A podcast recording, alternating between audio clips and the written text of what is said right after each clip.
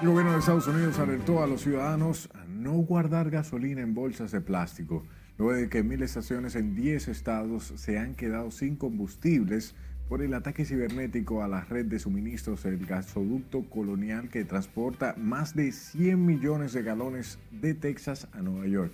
Miguel Ángel Núñez con el breve recuento de las internacionales.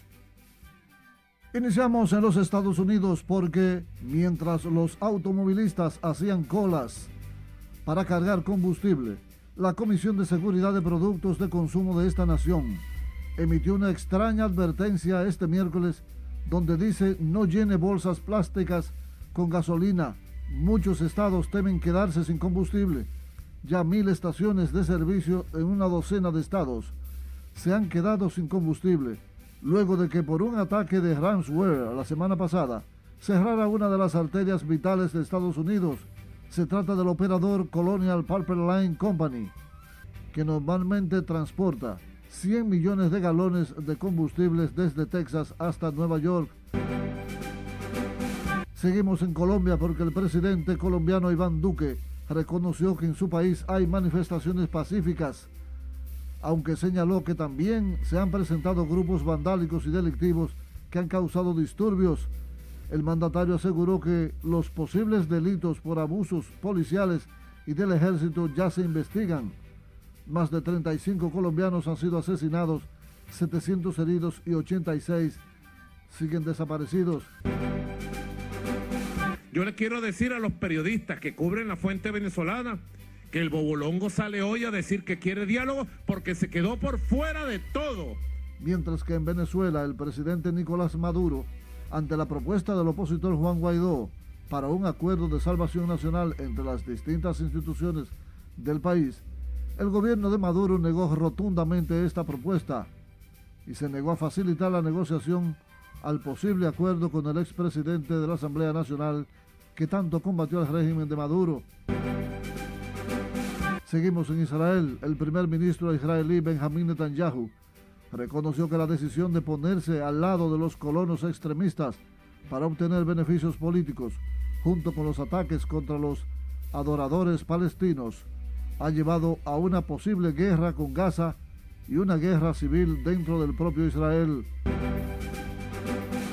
Continuamos con el tema de las vacunas. Cuando la vacuna rusa Sputnik 5 sea descargada en países de todo el mundo, cientos de millones de dosis vendrán con la etiqueta hecho en China. Las empresas chinas han llegado a acuerdos durante el último mes para fabricar más de 260 millones de dosis de la vacuna Sputnik 5 de Rusia, lo que ha sido aprobada para su uso en más de 60 países. Y finalmente advirtiendo que Estados Unidos está en un profundo peligro por un asalto a toda regla y a nuestros derechos constitucionales, más de 120 ex altos mandos militares han firmado una carta que describe las amenazas a su supervivencia, incluidas las políticas de la administración Biden, y alegan el tinte socialista del presidente y su condición física y mental. Para las internacionales de RNN, Miguel Ángel Núñez. Volviendo a nuestro horizonte informativo, hablamos en medio de gran secretismo, cómo fueron trasladados en horas de la madrugada de este miércoles a la cárcel de Najayo el general Adam Cáceres Silvestre y otros cuatro implicados o imputados más bien en la operación Coral. Nuestra compañera Margarita Ramírez completa esta información.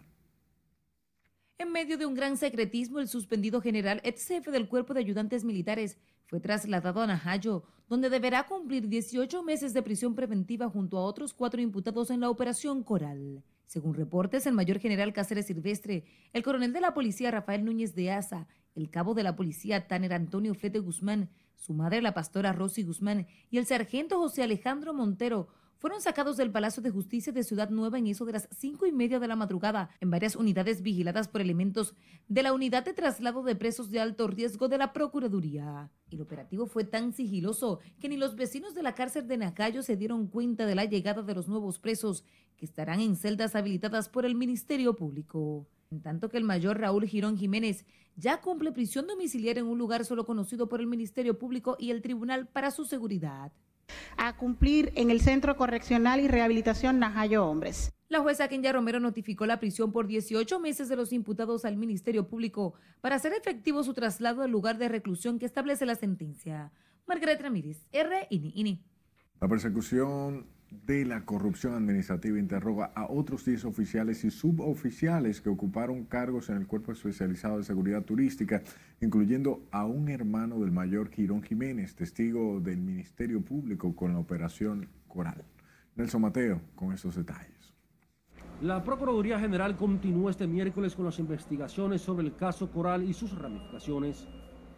Diez oficiales y oficiales que laboraron en el CESTUR fueron citados por el PETCA, incluyendo nueva vez al ex financiero Jacobo Horacio de la Cruz. Eh, es que estamos a la disposición. Todas las veces que se ha requerido nuestro representado, nosotros estaremos aquí, porque estamos contribuyendo realmente. Ese es básicamente nuestro norte, contribuir al proceso, a que todo se aclare. Ya más adelante le daremos detalles, eh, como lo hemos prometido, de todo lo concerniente al proceso que se lleva con nuestro cliente. Es la tercera ocasión que el sargento contable Horacio de la Cruz es interrogado por sus vínculos con el coronel Rafael Núñez de Asa, a quien el Ministerio Público señala como el cerebro financiero en el caso Coral. Estamos en una fase en la cual no tenemos nada definido y por tanto estamos compareciendo a un requerimiento que entendemos que es probable que el día de hoy pueda definirse el proceso. Los interrogatorios de este miércoles practicados por la magistrada Jenny Berenice Reynoso incluyen además al hermano del mayor Girón, identificado como Vicente Girón Jiménez, y otros ocho vinculados al caso Coral, por el que guarda prisión por primera vez en Najayo un mayor general activo de las Fuerzas Armadas. Nelson Mateo, RNN. El nuevo director del Cuerpo Especializado de Seguridad Turística, SESTUR, se comprometió a eficientizar el servicio en los enclaves hoteleros el general de brigada Minoru Matsunaga destacó la importancia que esa gestión, tomando en cuenta el impacto de las actividades turísticas en la República Dominicana. La misión nuestra en, este sentido es traer armonía al personal, estabilizar eh, la incertidumbre que hay ahora mismo pero realmente para, para eficientizar un poco más eh, los servicios. El general Matsunaga asumió hoy la dirección del CESTUR, donde sustituyó al coronel Roberto Acevedo Tejada de la Fuerza Aérea.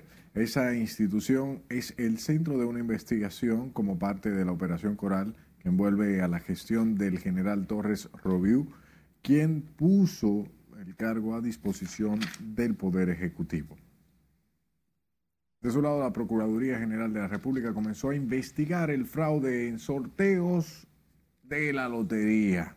Como parte de las pesquisas, fue suspendido todo el personal del salón de sorteos y puestos a disposición de la justicia. La tarde de este miércoles, la Procuraduría envió a la lotería a un equipo de fiscales que comenzaron a investigar una mafia en los sorteos que salió a relucir el pasado primero de mayo.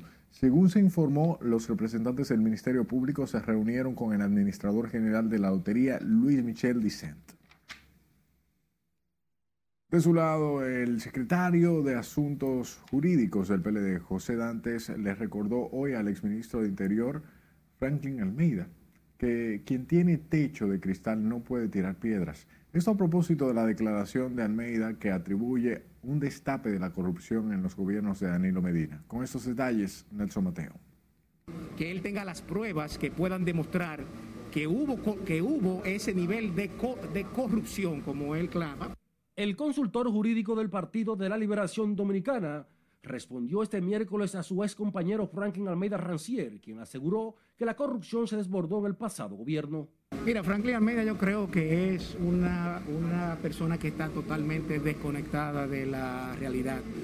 Entiendo que él parece que se le olvida que él fue funcionario durante ocho años y que hubo muchos cuestionamientos durante su propia gestión frente a ese ministerio. Sí, bueno, con una serie de motocicletas que se desaparecieron, etcétera, entre otros elementos. Exhortó al exministro de Interior y Policía a pensarlo mejor antes de hablar de corrupción. Que atienda sus cartones, porque creo que estar muy pendiente de los cartones de, de otro o querer tirar piedras cuando usted tiene un techo de cristal realmente no es lo más aconsejable, y menos para alguien ya de su edad. Entiende que sin presentar las pruebas es una irresponsabilidad del dirigente de la Fuerza del Pueblo hablar de enriquecimiento ilícito. Entonces entiendo que es poco responsable de un político tan ducho como Franklin no hacer ese tipo de, de acusaciones. A eso es que me refiero. También pidió que se cumpla con el debido proceso contra los imputados de actos de corrupción por el Ministerio Público, aclarando que el PLD no apoya inconductas, pero sí la presunción de inocencia. Nelson Mateo, RNN.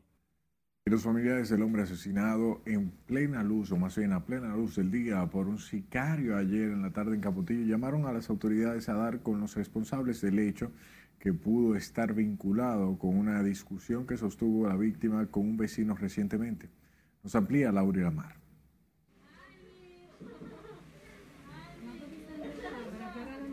Los residentes en la calle El Caliche de Capotillo están consternados por este crimen. En medio del velatorio de Carlos Manuel Batista, sus parientes explicaron lo que pudo provocar la tragedia. Una semana antes, él estaba vivo, él fue allá a mi negocio en la barbería y, me estaba explicando sobre un problema que él tuvo con una gente, pero él no me mencionó nombre. Entonces, él se fue y, y me dio esa noticia a mí ayer, allá en mi casa, yo vine y, y yo oigo de que, que, él discutió con, con David, que David lo amenazó de, de muerto, de que con cañón con una pistola. Él tuvo una discusión con un vecino en la otra semana y de ahí vinieron una gente y le dijeron de que, que lo mandan a matar. Entonces se hizo una reunión con, con, con, un vecino de ahí de al lado para que suelten eso y de que eso se quedó ahí.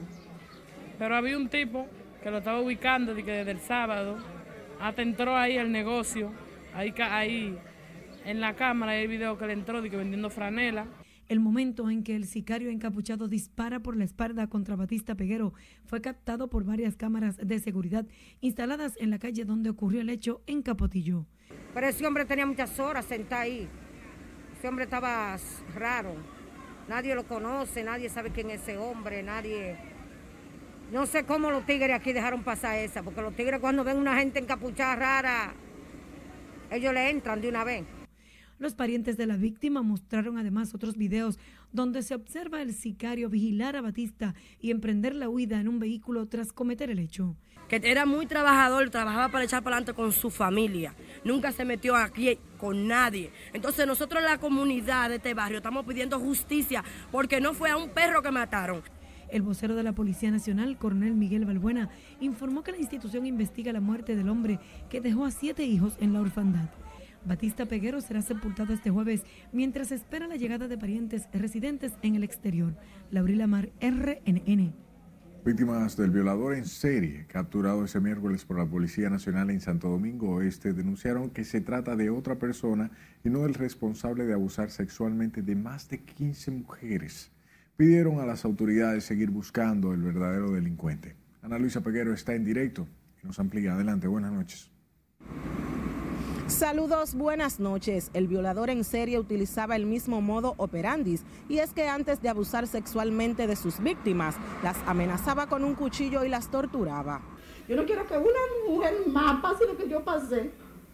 Yo no lo quiero y a mí no me importa dónde me vaya. Yo no sé si ese es porque yo nada más le escuché la voz a él. Rosa, de 50 años, nombre que elegimos para proteger su identidad, narra que la madrugada del 5 de abril vivió la peor pesadilla de su vida.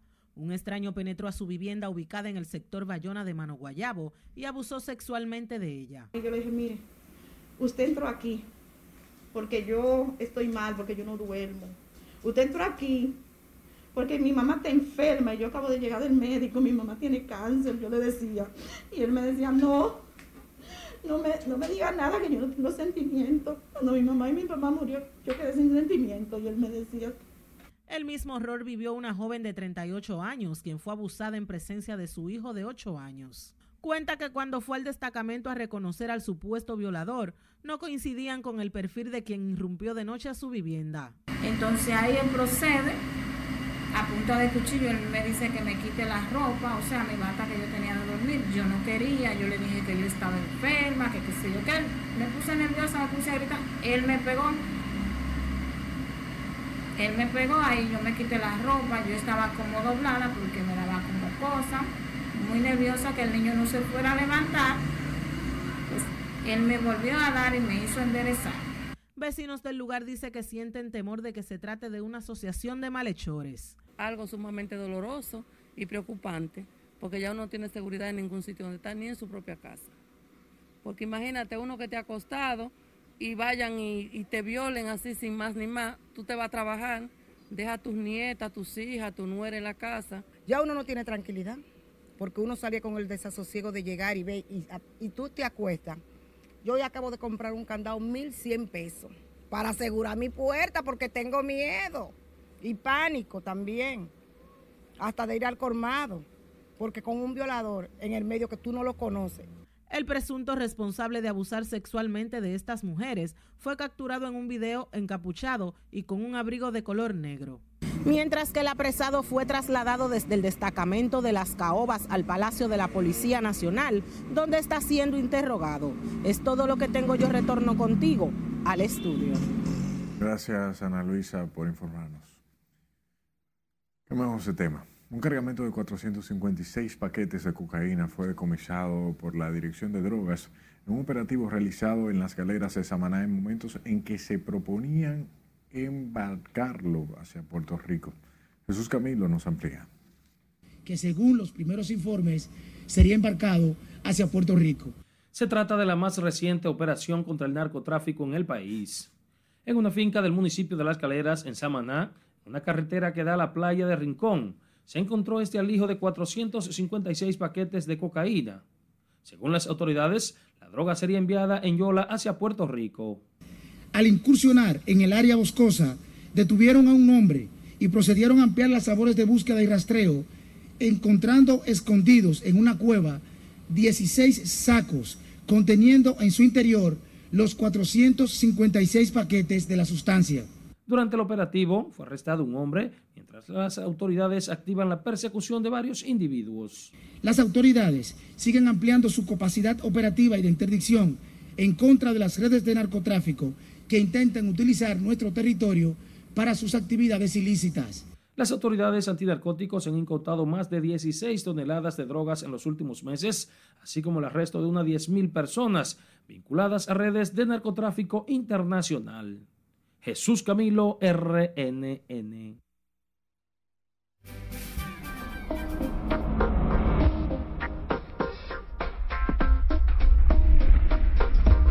Se mantiene este jueves la reducción de las lluvias y mucha atención porque las temperaturas se elevarán en horas de la tarde en varios puntos del país. Cristian Peralta nos dice más en el estado del tiempo. Buenas noches. Muchas gracias. Hablemos acerca de las condiciones del tiempo porque para este jueves entonces se mantiene reducida la presencia de lluvias de consideración en la República Dominicana. Como sabemos, tenemos todavía la incidencia, bueno, de un sistema de alta presión, pero también nos está llegando aire seco, aunque en el día de hoy hemos visto bastante nubosidad en el caso de Santo Domingo, San Cristóbal, San Pedro de Macorís, parte de la Romana y otras provincias entonces del este, pero lo cierto es que continúan reduciéndose las precipitaciones y por supuesto esa nubosidad para el día de mañana e incluso será así el viernes y también el sábado. Mientras tanto, veamos lo que ocurrirá para los próximos días en cuanto a las precipitaciones. Veamos entonces ese modelo de lluvias que está mostrando una reducción importante en cuanto a las precipitaciones porque se mantiene la llegada de ese aire seco. Es por eso que el modelo de precipitaciones muestra que tendremos incluso eh, bastante sol para el día de mañana y por supuesto destacar que ya para el domingo se estará acercando entonces un sistema frontal que estará incidiendo en las provincias ubicadas mayormente en el noroeste y nordeste. Y miren ustedes ahí cómo se espera un aumento gradual de las precipitaciones para el lunes, para también incluso el próximo martes. Vamos a tenerlo muy pendiente porque este sistema frontal que viene ya fuera de temporada. No es usual que un eh, frente frío descienda a nuestras latitudes para esta época, pero sí se da y bueno, pues estará ocurriendo para o a partir del próximo domingo. También hablemos acerca de las temperaturas. Miren, mañana se va a dar una situación, bueno, un tanto difícil porque para la zona de Montecristi se esperan 37 grados Celsius, Santiago de los Caballeros con 35 y a esto súmele la sensación térmica, por supuesto, con 3 grados más y así estarán sintiéndose allá en el caso de el noroeste y también en el Cibao, mientras hacia la zona de Santo Domingo con 31 grados también bastante calurosas. Tomemos en cuenta que habrá bastante sol el día de mañana. Es todo lo que tenemos en cuanto a las condiciones del tiempo. Como siempre, amigos, les invito a quedarse ahí con la emisión estelar de Noticias RNN, porque como siempre les tenemos mucho más. No se mueva de su televisor ya que al regreso la escoba pasa por la Junta y cancelan a 22 oficiales civiles. El turismo ha iniciado una recuperación. Y se enciende la industria sin chimenea del turismo. Los detalles en un momento por RNN.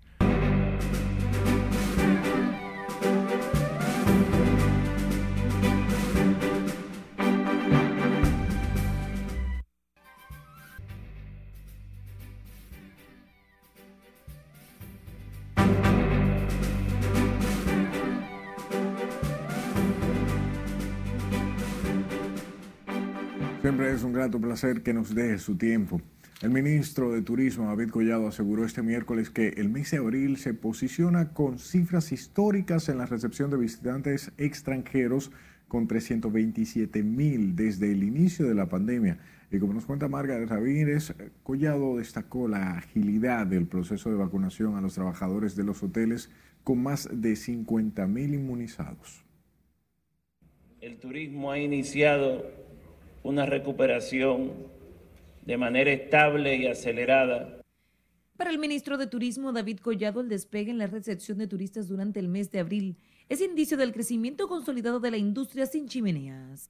Según las estadísticas del mes de abril, al país arribaron más de 327 mil visitantes, un 7% más que en marzo. Venimos en un crecimiento fuerte, sostenible en los últimos meses. El pronóstico para el mes de abril sigue siendo satisfactorio y fuerte. Y en el mes de mayo los números ya indican que vamos a terminar al mismo nivel del mes de abril. Vaya evolucionando de manera favorable, como de hecho lo está haciendo en Europa, cuando los mercados como Canadá empiecen a normalizarse, nosotros probablemente de cara al verano vamos a ver un pico bastante importante en función a lo que tenemos ahora. Los datos del ministerio revelan que las tasas de reapertura y de ocupación hotelera se mantienen en continua recuperación, mientras las reservas superan las tasas de enero del 2018, datos que confirman empresarios. Llegaron 283 mil que tienen un pasaporte extranjero, un pasaporte no dominicano a lo que estamos llamando turistas. Y de esos 225 mil son extranjeros y 57 mil son de origen dominicano. O sea, son dominicanos que ya tienen pasaporte europeo, pasaporte americano. Hemos pensado en fortalecer los empleos, en recuperar empleos, en que los proveedores también tuvieran una situación mucho más uh, fácil. A la fecha, más de 50 mil empleados del sector turismo han recibido al menos la primera dosis de la vacuna contra el COVID-19, punto primordial para la recuperación de la confianza del sector. Un turismo que busca seguridad en el destino. Y gracias a Dios, nuestros protocolos sanitarios del Ministerio de Turismo y de todo el Gabinete de Turismo generaron esa confianza. Y ya vamos creciendo con lo que es nuestro fuerte, el sol y la playa.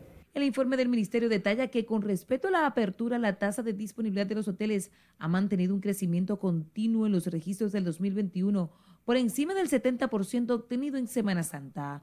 Margaret Ramírez, RNI. Hablemos del director del Instituto Postal Dominicano, quien reveló que desde que asumió el cargo ha dispuesto la cancelación de 900 de los mil empleados del correo. El licenciado Adams Peguero garantizó que a todos los desvinculados se le entregarán sus prestaciones laborales, aunque no señaló la fecha. En los próximos días se le va a pagar todas las prestaciones laborales de todo el personal desvinculado en esta gestión, pero ya el señor presidente de la República, Luis Abinader, dio instrucciones para que nosotros paguemos sus prestaciones laborales. ¿De cuánto, estamos hablando? ¿De cuánto estamos hablando? Como 70, no, casi todos, yo, nosotros lo vinculamos casi todos. ¿Cómo están a todos? casi todos. ¿Cuántos son los millones que van a depositar? Eh, 60 y pico de millones de pesos. En las últimas semanas, empleados cancelados del Impostón han protagonizado protestas frente a la sede de esa institución en el centro de los héroes. Calificaron de masivos los despidos en el correo, significando que desde que Peguero llegó al Impostón, ha pasado una verdadera aplanadora, dejando sin empleo a cientos de padres de familias.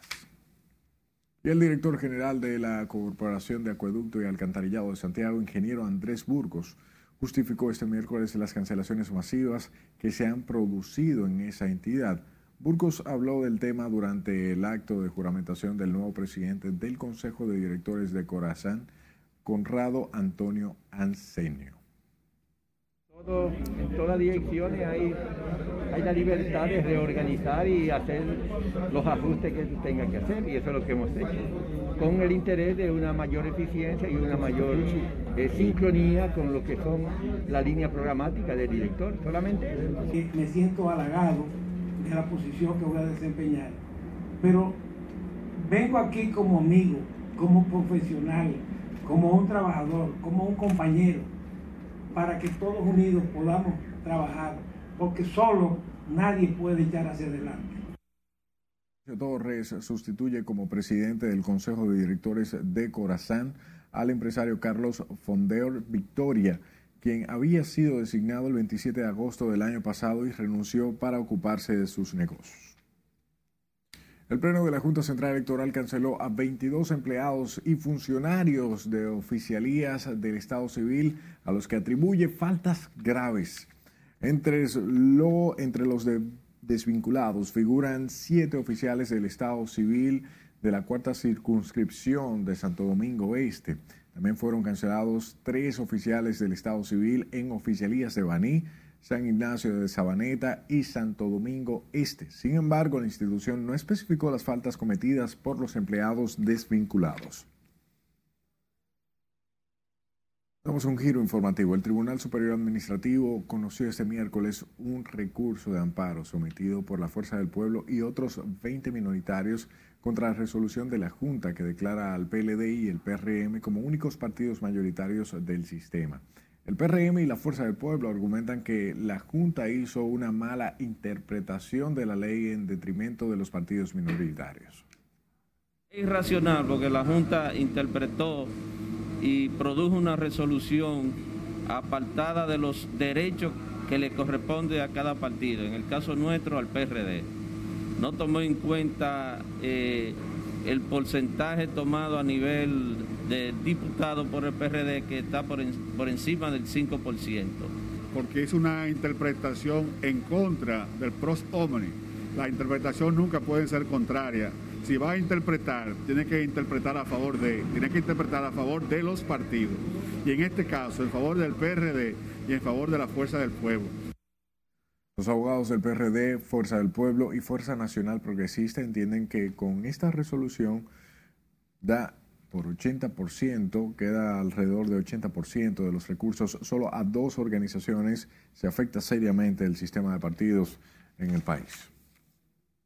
Toquemos el tema del Ministerio de Obras Públicas que invirtió hoy 50, en 52 barrios de Santo Domingo Norte, donde también invertirá unos 400 millones de pesos en la reparación de sus calles y otros proyectos.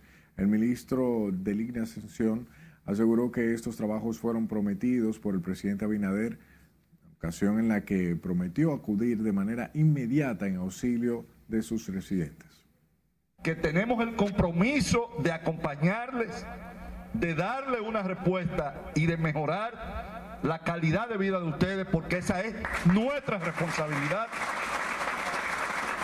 como autoridades que hemos sido colocadas para desarrollar ese trabajo.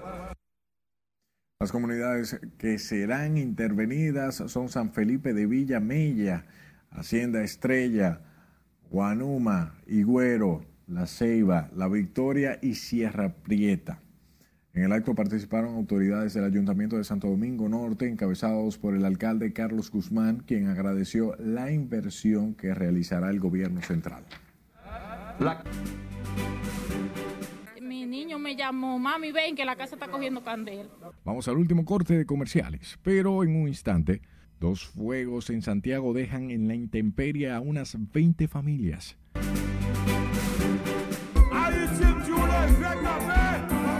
Y el concierto del expresidente Michel Martelly, que disgusta a los haitianos residentes en el país.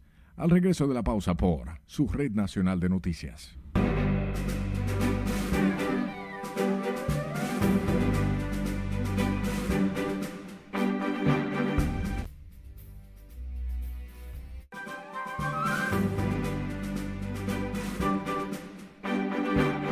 La Procuraduría envía fiscales a la lotería para investigar fraude. Suspenden a todos los empleados del salón de sorteos y los ponen a disposición de la justicia.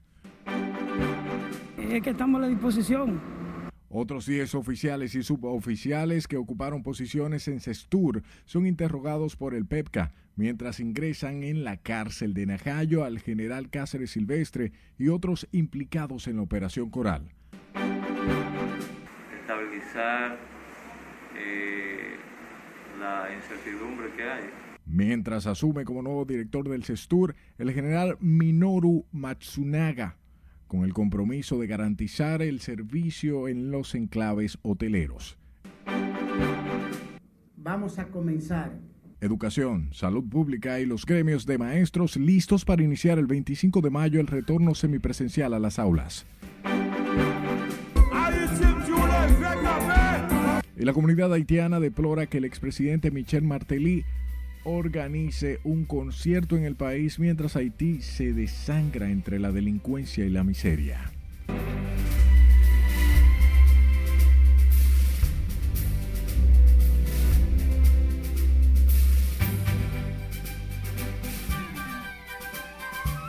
La serie Honor sentimos que nos permite entrar hasta sus hogares para llevarles las informaciones del día. Buenas noches y bienvenidos. Iniciamos esta emisión con el ministro de Educación Roberto Fulcar, que anunció el inicio de la docencia semipresencial en todo el país a partir del 25 de mayo en una medida que ha contado con el respaldo de la presidenta de la Asociación Dominicana de Profesores. Jesús Camilo nos dice más. Vamos a comenzar esta ampliación de la apertura con el nivel de educación inicial. Para el ministro de Educación Roberto Fulcar, el retorno a las aulas en escuelas y colegios privados es una decisión consensuada con diversos sectores, atendiendo al comportamiento de la pandemia. Indicó que el regreso a las aulas en todo el país en esta tercera etapa se hará en los niveles inicial, primaria, educación para adultos, así como técnico profesional y artes. Esto significa que en cada una de nuestras escuelas, de nuestros colegios, en todos nuestros centros educativos, en el territorio nacional, están autorizados y orientados para abrir las aulas el próximo día 25 del corriente mes. El proceso implica una atención sanitaria rigurosa que dispone de centros de vacunación para docentes, el estudiantado y familiares, a fin de intervenir cualquier eventualidad relacionada al COVID-19. Para ello, hemos solicitado al Gabinete de Salud la instalación que autorice y dirija la instalación de puntos de vacunación en el entorno de los centros educativos públicos y privados con el propósito de acelerar la vacunación de los padres, madres y tutores de los estudiantes. La presidenta de la ADP estaba presente en la rueda de prensa junto al ministro de Educación y dice que las condiciones están dadas para la docencia. Eh, las seccionales de la ADP que han planteado alguna dificultad, no hay una oposición rotunda, porque la ADP se ha cuidado mucho de que aparezca una oposición rotunda, tú no puedes plantear, tú tienes que decir qué cosas te impiden. En ese sentido nosotros elaboramos un, un, formulario digital que pusimos a circular con nuestras seccionales. ¿Para qué? Para que haya un levantamiento confiable que diga. Los centros educativos privados estamos listos para eh, responderle a las familias que deseen enviar a sus hijos a la presencialidad y también para responderle a los que decidan quedarse en la casa. El ministro Roberto Fulcar informó que se han rehabilitado más de 2.000 escuelas para sumarlos a la jornada semipresencial en 89 municipios del país. Jesús Camilo, RNN. El Colegio Médico deploró la decisión de las autoridades educativas de iniciar la docencia semipresencial en todo el país y advierte sobre los riesgos del aumento de los contagios por la COVID-19 de estudiantes y familiares. Nos amplía Silesia Aquino. Los padres de los niños no quieren mandar a sus hijos a las escuelas y lo están obligando a que vayan a las escuelas. El presidente del Colegio Médico volvió a rechazar la apertura de las clases presenciales ante el peligro que dicen representa. El doctor Waldo Ariel Suero sostuvo que las condiciones todavía no están dadas en el país para la apertura de las escuelas, como plantea el ministro Fulcar. Esto a pesar de que el regreso a las aulas a nivel nacional se haría siguiendo estrictamente las recomendaciones y protocolos de bioseguridad establecidos según educación. Y el COVID en ascenso y ellos presionando a la gente a a contaminarse, porque eso es una presión a contaminarse. Porque desde que tú juntas 20 o 30 muchachos en una aula, ahí no hay ningún... ¿Quién controla 20 o 30 muchachos brincando en un aula? El Colegio Médico también dijo que el coronavirus se ha incrementado en el país y recordó que la vacunación no evita el contagio. Que el hecho de que tú te hayas vacunado no evita que no te dé el COVID y no evita tampoco de que puedas fallecer por COVID claro, las posibilidades son menos. Menos de enfermarse, menos de agravarte y menos de fallecer. El gremio médico también reafirmó la paralización contra las ARS tras un diálogo sin respuesta por parte del Consejo de la Seguridad Social ni las prestadoras de salud. Se nos solicitó levantar el paro sin ofrecernos soluciones a nuestras demandas y decidimos mantener las paralizaciones pero continuar abiertos al diálogo. El ministro de Trabajo Miguel de Cans integró una mesa de negociación para superar el conflicto entre médicos y ARS, pero no se avanza y se anuncia para la semana próxima el paro de otra de las grandes administradoras de salud. Sila Disaquino, RNN. Vamos a la Cámara de Diputados que envió a la Comisión el contrato para la adquisición de 2 millones adicionales de vacunas contra la COVID-19 a pesar de que no ha cumplido con las entregas anteriores. Miguel Ángel Núñez con la información.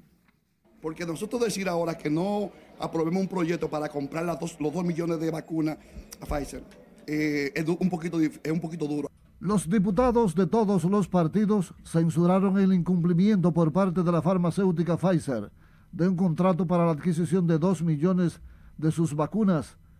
Resaltaron el desinterés mostrado por la empresa por atender los requerimientos de salud de los dominicanos. Cuando quiera llegar la vacuna de Pfizer, entonces ya nosotros vamos a tener el país vacunado con los chinos, porque los chinos nos están apoyando en eso, nos enviaron dos millones y así van a seguir mandando vacunas para la República Dominicana y para todo el mundo. Los congresistas resaltaron cómo el Senado aprueba un contrato con una empresa que irrespeta su palabra empeñada ante el país. Si la Pfizer no le ha cumplido al Estado dominicano, yo entiendo que no procede seguir negociando con quien no cumpla, en virtud de que los intereses de la República Dominicana están por encima de los intereses particulares. No hay razón. Opinan que si China se muestra receptiva a atender los requerimientos de vacunas de los dominicanos, debe ser a ellos que se les compre el producto. Gracias al apoyo que nos ha dado el gobierno chino. Aunque este diputado defiende la idea de comprar las vacunas norteamericanas, y realmente lo que el gobierno hace es de manera correcta, entendemos nosotros, porque está renegociando la, compra, la precompra que hizo de la vacuna de Pfizer. El presidente de la Cámara de Diputados, Alfredo Pacheco, decidió enviar el contrato a comisión para un estudio más ponderado. La Comisión de Salud está haciendo algunas modificaciones. Miguel Ángel Núñez, RNN. En tanto que el ministro de Salud Pública, Daniel Rivera, aclaró hoy que el COVID no ha aumentado en el país, sino en algunos lugares como Santo Domingo Este. También explicó la situación en las clínicas privadas con las camas para pacientes con COVID, señalando que no hay una mayor demanda. Principalmente es en la parte de Santo Domingo Oeste, que ahí que la mayoría, que llegan al Marcelino Vélez y a Félix María Goico. Ahí es que está la población que llega. Lo demás Ustedes lo pueden revisar, todas las provincias y todos los hospitales tienen una ocupación de un 26%. El ministro de Salud también justificó la compra de más vacunas a la, a la farmacéutica, más bien Pfizer, sin que hasta el momento la empresa haya cumplido con la entrega de las dosis contratadas a inicios de la pandemia. De su lado, el presidente Luis Abinader destacó el ritmo de la Jornada Nacional de Vacunación y exhortó a los jóvenes de 18 años en adelante a presentarse en los centros donde se inmuniza contra la COVID-19. Resaltó el mandatario la inoculación de 150 mil personas en un día en el avance de la tercera fase de vacuna TRD. Abinader utilizó su cuenta de Twitter para señalar que todos juntos saldremos de la pandemia. Con la llegada de dos millones de dosis de China, el gobierno ha dado un nuevo impulso a la vacunación contra el COVID. Y la primera dama de la República, Raquel Albaje, anunció hoy un aumento salarial de un 30% para las enfermeras que este miércoles celebran su día. Celeste Aquino nos dice dónde se produjo el anuncio esperado por estas trabajadoras de la salud. Deben solicitarnos a las autoridades sus requerimientos. Las enfermeras que han estado en la primera línea en la lucha contra el coronavirus sacaron hoy tiempo para celebrar su día.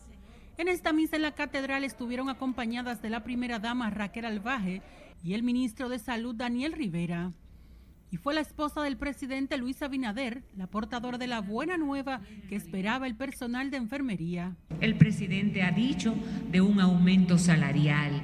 Todo se hace poco a poco, creo que aproximadamente un 30%, me corrigen, a partir de junio, pero ya el hogar, la dama, el hombre, la mujer que tenga un hogar digno, tiene una gran parte de la paz asegurada.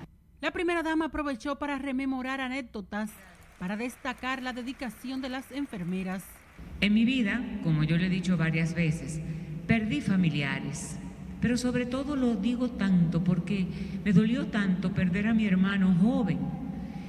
¿Y quienes estaban llorando? Era Navidad, plena Navidad, y eran las enfermeras y los enfermeros. Durante la misa, las enfermeras también pidieron pensión de 100% y desde el gobierno se aprovechó para anunciar su inclusión en el programa de viviendas. Es necesario que se inviertan los recursos económicos necesarios para mejorar la calidad de vida de las enfermeras y de los pacientes. Aparte del programa que hay eh, para toda la familia, ha hecho un programa exclusivamente para lo que son las enfermeras y enfermeros dominicanos que no tienen vivienda. Monseñor Cecilio Raúl Versoso ofició la misa con motivo del Día de las Enfermeras, resaltando en la homilía su entrega por los enfermos. Sila Disaquino, RNN. La viceministra de Salud Colectiva, la doctora Ibelicia Costa, renunció al cargo.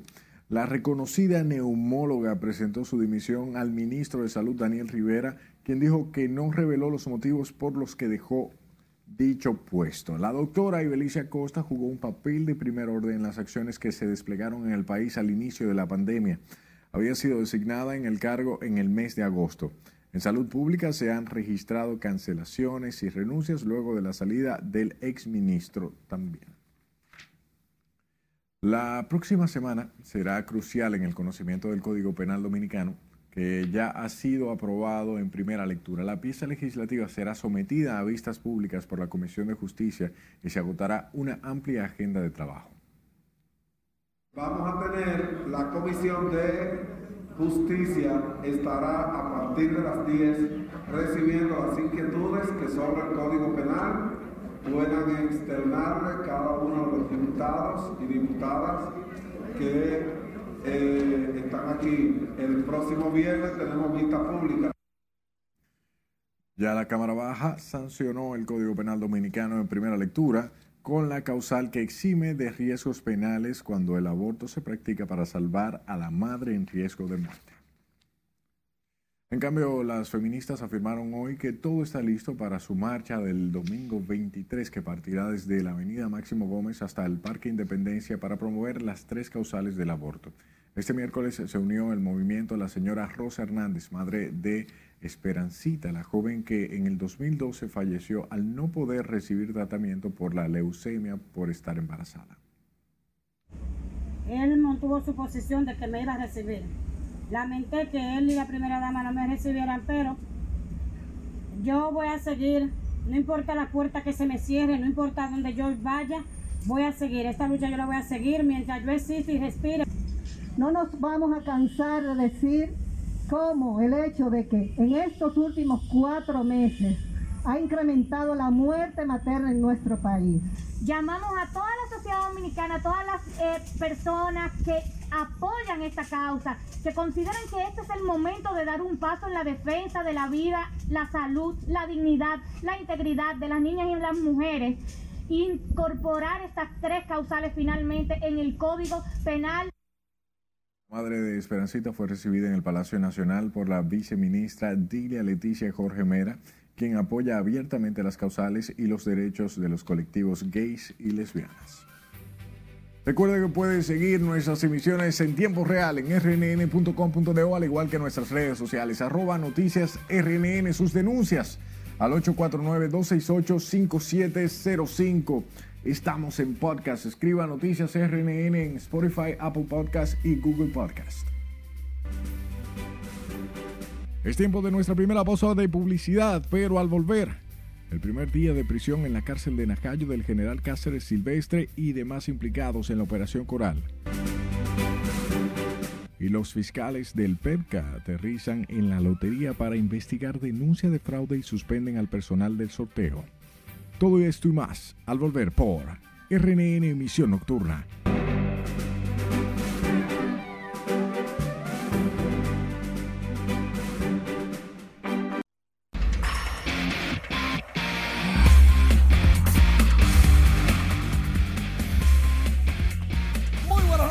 Iniciamos la entrega deportiva accesando a nuestra página web rnn.com.do. En la sección de deportes tenemos lo último acontecido a nivel nacional e internacional en el ámbito deportivo. República Dominicana está preparado para el preolímpico de béisbol. Mientras tanto, Miderec y contrataciones públicas trabajan de la mano. Ampliamos en breve en el Roland Garros. Se va a comenzar con 5.388 espectadores con mucha salud deportistas japoneses de los Juegos de Tokio podrían ser vacunados en junio. Los Bucaneros y los Cowboys abren la temporada 2021 de la NFL.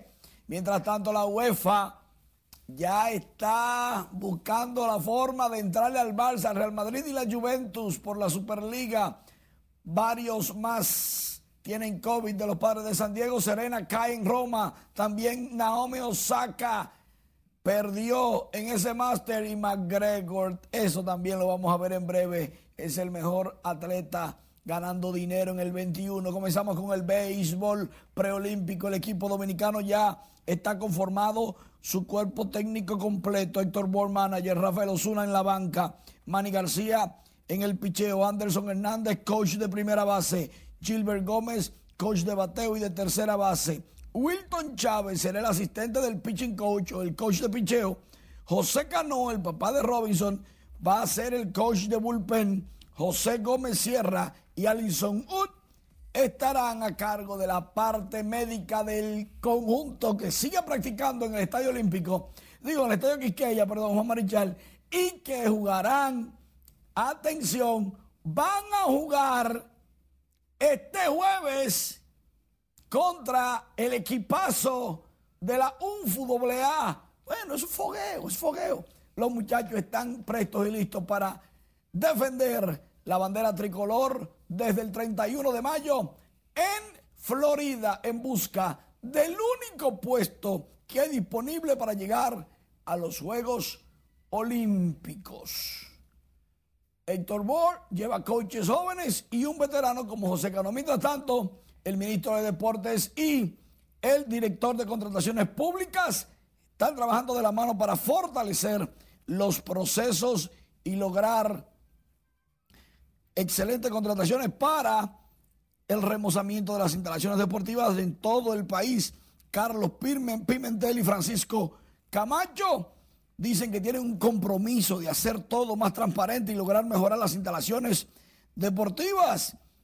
Además, dice Pimentel que está obligado a ayudar al Ministerio de Deportes. El millón de rota a los Prados, 78 por 72, es la primera vez que gana el millón en este baloncesto distrital. Tevin Glass consiguió 21 puntos, 14 rebotes.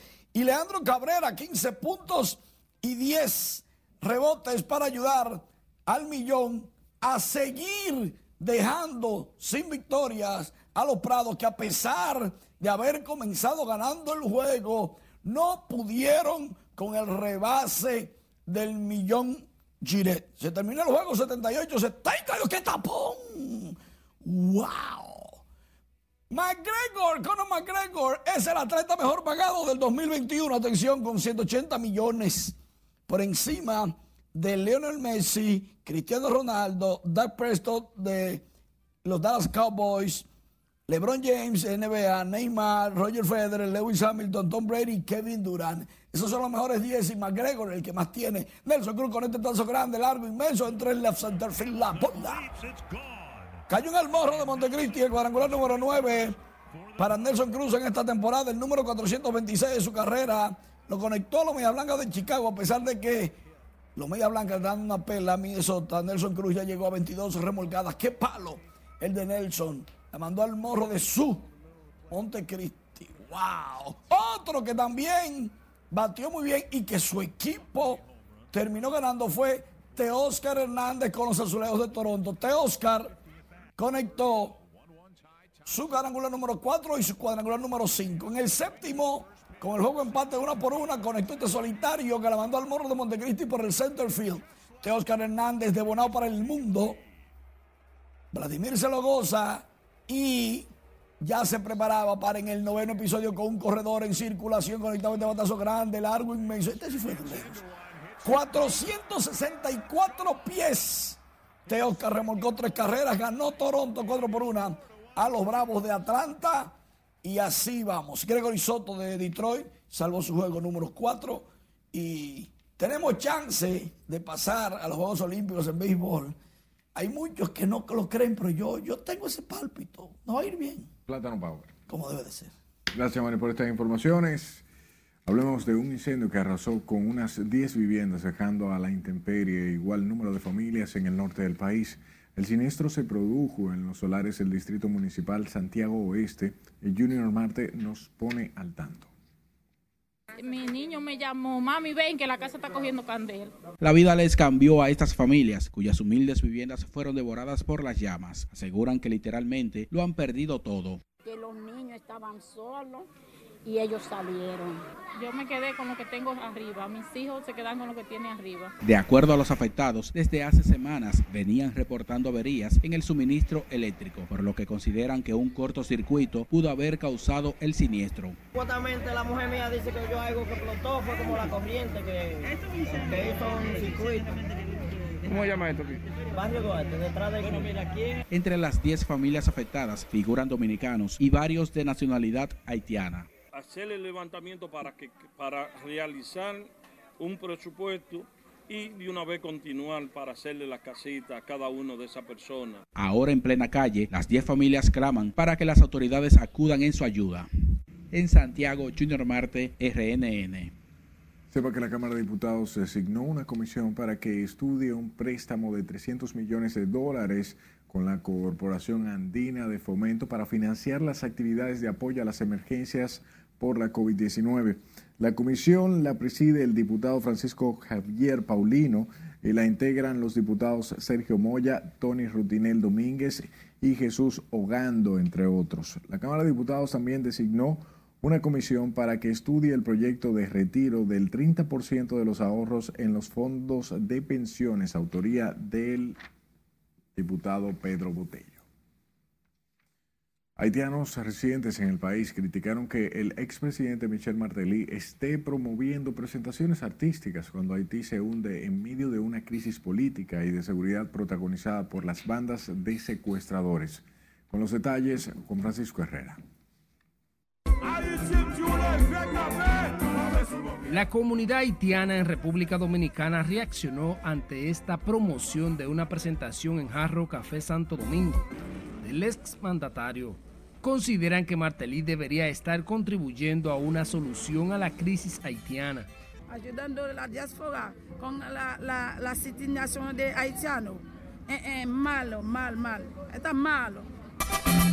Consideran inoportuno que el exmandatario esté inmerso en conciertos artísticos con su grupo, cuando su condición de exmandatario debería estar acompañando a su pueblo. Lo que pasa, si yo, yo te voy a decir algo, si yo soy haitiano y hay alguien que necesitan, yo lo ayudo, Dios me da más. Y el gobierno también puede ayudar un país, Dios te da más. Aunque algunos dicen que el gobierno de Martelly fue mucho mejor al compararlo con el actual presidente Jovenel Moïse. También que quiere Materi también por el presidente para que nos ayude a nosotros, porque el Materi es un presidente que piensa para los pobres.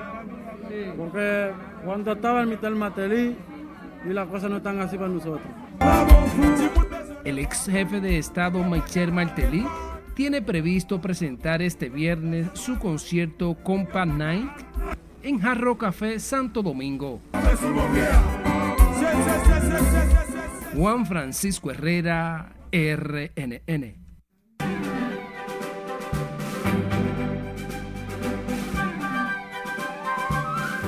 Hola, ¿qué tal? Muy buenas noches. Y contra todo pronóstico, el expresidente haitiano Michel Martelly se presentará este viernes en el corazón de Santo Domingo. Aquí los detalles.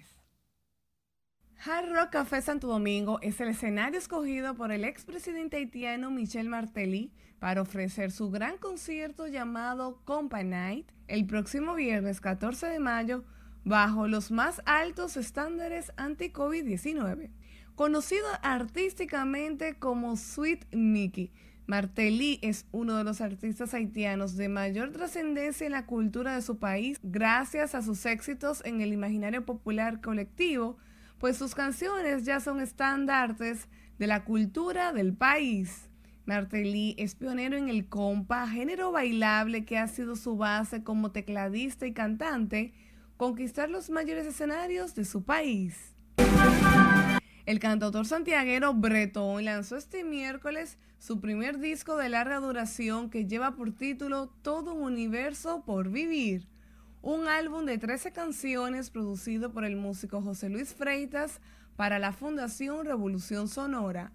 Luego de cuatro años de una interesante exploración y de vivir un intenso proceso creativo, Bretón nos presenta su mejor carta de presentación y con el álbum que tiene la intención de llegar a otros mercados internacionales. El primer sencillo promocional es la canción A Contraluz, junto a la cantante Sabrina Stepan, acompañado de un videoclip en donde Bretón dejó plasmado su talento para la dirección y creación audiovisual. La Academia Latina de la Grabación, institución que entrega cada año los Latin Grammy, anunció este miércoles el nombramiento de Manuel Abud como su nuevo presidente. El actual dirigente, Gabriel Avaroa Jr., continuará como presidente emérito, un cargo desde el que asesorará a esta institución que actualmente se encuentra en un proceso de renovación que comenzó en el 2019. La experiencia previa de Abud está centrada en el negocio televisivo, ya que dirigió Azteca América, el canal destinado al público hispano en Estados Unidos del grupo Salinas, y antes trabajó durante 14 años en el grupo NBC Universal que controla Telemundo. Y la Dirección General de Cine informó que en los próximos días se iniciará el rodaje en Samaná de la película Lost City of D, que reunirá a las estrellas Brad Pitt y Sandra Bullock, una comedia romántica de acción y aventuras de Paramount, en la que también actuarán Channing Tatum y Daniel Radcliffe. Para esta superproducción se han consignado unos 74 millones de dólares de presupuesto local.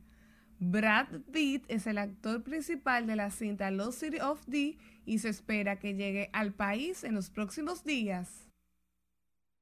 Un Hollywood chiquito se está convirtiendo en República Dominicana con estas grandes estrellas que han decidido rodar en nuestra tierra. Hasta aquí diversión, feliz resto de la noche. Gracias Miriam por estas informaciones, que siga creciendo el cine en nuestro país. A usted por su atención. Resumen final, como siempre, con ustedes. Buenas noches.